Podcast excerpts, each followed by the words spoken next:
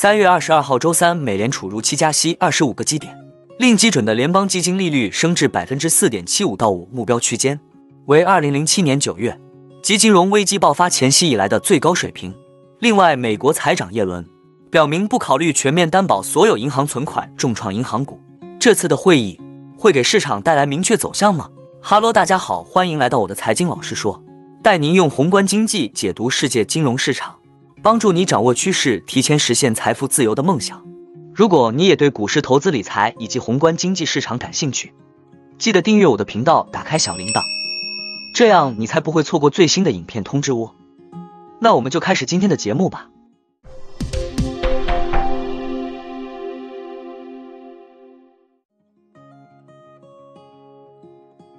在 Fed 宣布决策之前，美股三大指数并无明确走向。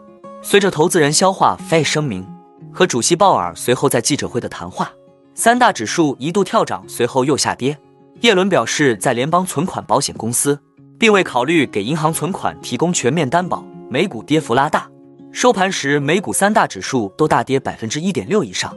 美联储如期加息二十五个基点，令基准的联邦基金利率升至百分之四点七五到百分之五目标区间。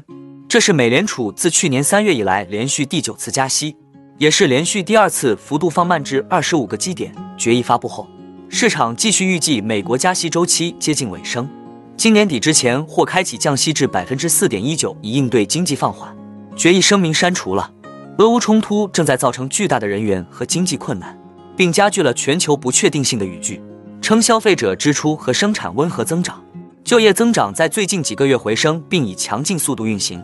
对通胀的描述，有分析认为，这份声明暗示美联储加息周期接近尾声，因为其删除了过去八次声明里的 FOMC 委员预计持续加息事宜，改为预计一些额外的政策紧缩可能是适当的，添加了暂停加息的灵活性。声明还新增了对近期银行业危机的解读，除了新增表示委员会将密切关注未来发布的信息，并评估其对货币政策的影响。还重申，若有需要，准备好适当调整政策立场。值得注意的是，本次加息二十五个基点的决议获得票委一致支持。此前有传闻称，新上任的芝加哥联储主席 S. Ten Goolsbee 可能要求美联储按兵不动，但这一幕并没有出现。同时，声明显示，美联储对抗击通胀的态度未改。除了描述通胀保持高水平之外，美联储仍坚定地致力于恢复百分之二的通胀目标，且将由获得足够限制。经济增长的货币政策立场来实现。此外，美联储本次还上调储备金余额利率二十五个基点至百分之四点九零，上调贴现利率至百分之五，均符合预期。将继续按同样的速度缩表，即最多每月六百亿美元的美债本金到期不再投资，以及最多三百五十亿美元的按揭贷款支持证券到期后滚落资产负债表。多方分析指出，本次决议声明显示，美联储还将继续加息。但对最近的银行业危机展示谨慎论调，官员们对经济下行风险的担忧增多。整体声明措辞有所软化，均暗示加息周期即将结束。不过，声明也表明，现在判断银行业压力会在多大程度上减缓经济发展还为时过早。对通胀高企的强调，可能说明美联储现阶段认为物价压力比银行动荡对经济增长的威胁更大，支持美联储接近加息周期尾声的论据。还体现在反映官员利率意见的点阵图中，官员们的中位数预期依旧是二零二三年美国峰值利率为百分之五点一，与去年十二月的预期持平。对二零二四年底的利率预期从百分之四点一升至百分之四点三，对二零二五年底和更长期利率的预期分别维持在百分之三点一和百分之二点五不变。而对今年百分之五点一的利率预测，说明美联储可能只有空间再加息一次，且加息二十五个基点了。在十八位官员中有十人都支持这一观点，占绝对多数。另有七人认为利率应超过百分之五点一。有分析称，相比于对今年的预测，对未来两年的点阵图预期显示出官员们之间存在相当大的分歧。但中位数预期表明，二零二四年利率或下降零点八个百分点，二零二五年将下降一点二个百分点。决策发布后，芝加哥商交所 CME 的 Fed Watch 工具显示，美联储在五月按兵不动的概率。从一天前的百分之三十六升至百分之五十三，再加息二十五个基点的概率从百分之六十降至百分之四十七。利率掉期互换市场显示，交易员预计年底前降息至百分之四点一九，这代表市场对利率的预期比美联储官员的展望更为鸽派。有评论称，点阵图与隔夜互换指数 YS 的压注出现巨大落差，说明市场认为美联储将比其自身预期更早进入降息周期，或者说更快结束加息行动。市场认为今年可能会有多达两次降息。由于未来存在相当大的不确定性，在如此快速变化的环境中，该行选择淡化最新点阵图和经济预测的重要性。美国财长耶伦表示，监管机构不打算提供一揽子存款保险来稳定美国银行体系。最近倒闭的美国银行的负责人应该被追究责任。他表示，美国财政部制定政策时，侧重于让银行系统的形势趋于稳定。他表示，必须改善公众对于美国银行系统的信心。耶伦认为，当前还不是判断联邦存款保险公司保险额度上限是否合适的时机。他指出，存款撤出硅谷银行的速度是前所未见的。耶伦早些时候曾表示，如果小型银行受到威胁，美国准备采取进一步行动保护储户。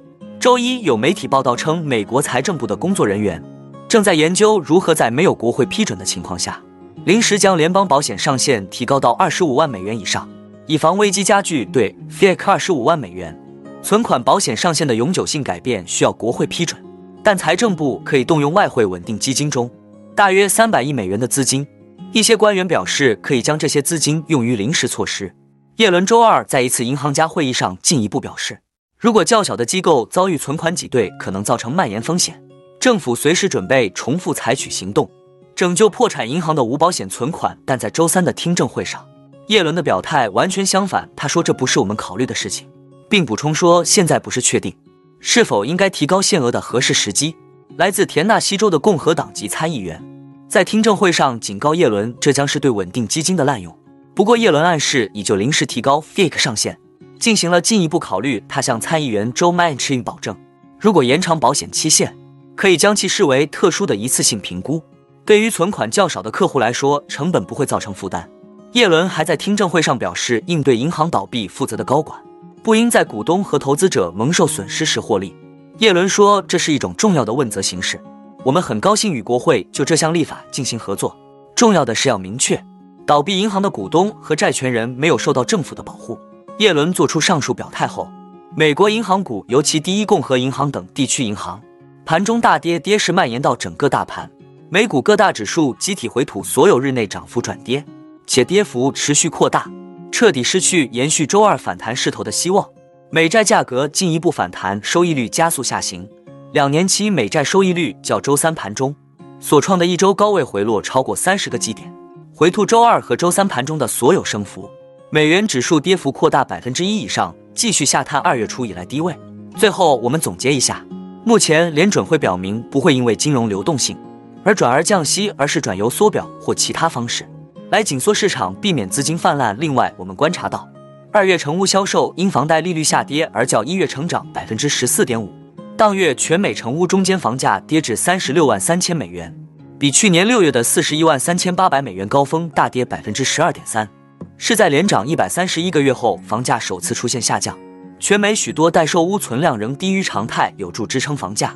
许多屋主守住低于百分之四的房贷利率，不愿弃守原屋，改以高利买新房。房地产经纪人发现，即使房贷利率上升，仍有买方，是卖方不愿售房。有意思的是，美国现在现金买房的比例居然高达百分之二十八以上，这是否表示美国人民越来越不信任银行系统，而将钱领出来转向房地产置产或出租呢？值得我们投资人好好思考。看完本期内容，您有什么想法呢？欢迎在底下留言，跟我们一起分享哦。那我们今天的节目就先分享到这里。你也喜欢用宏观经济看全球投资的机会吗？如果你也喜欢这样的内容。记得帮我点赞以及订阅分享，YouTube 的大数据就会再推荐类似的影片给你哦。那我们下一支影片见了，拜拜。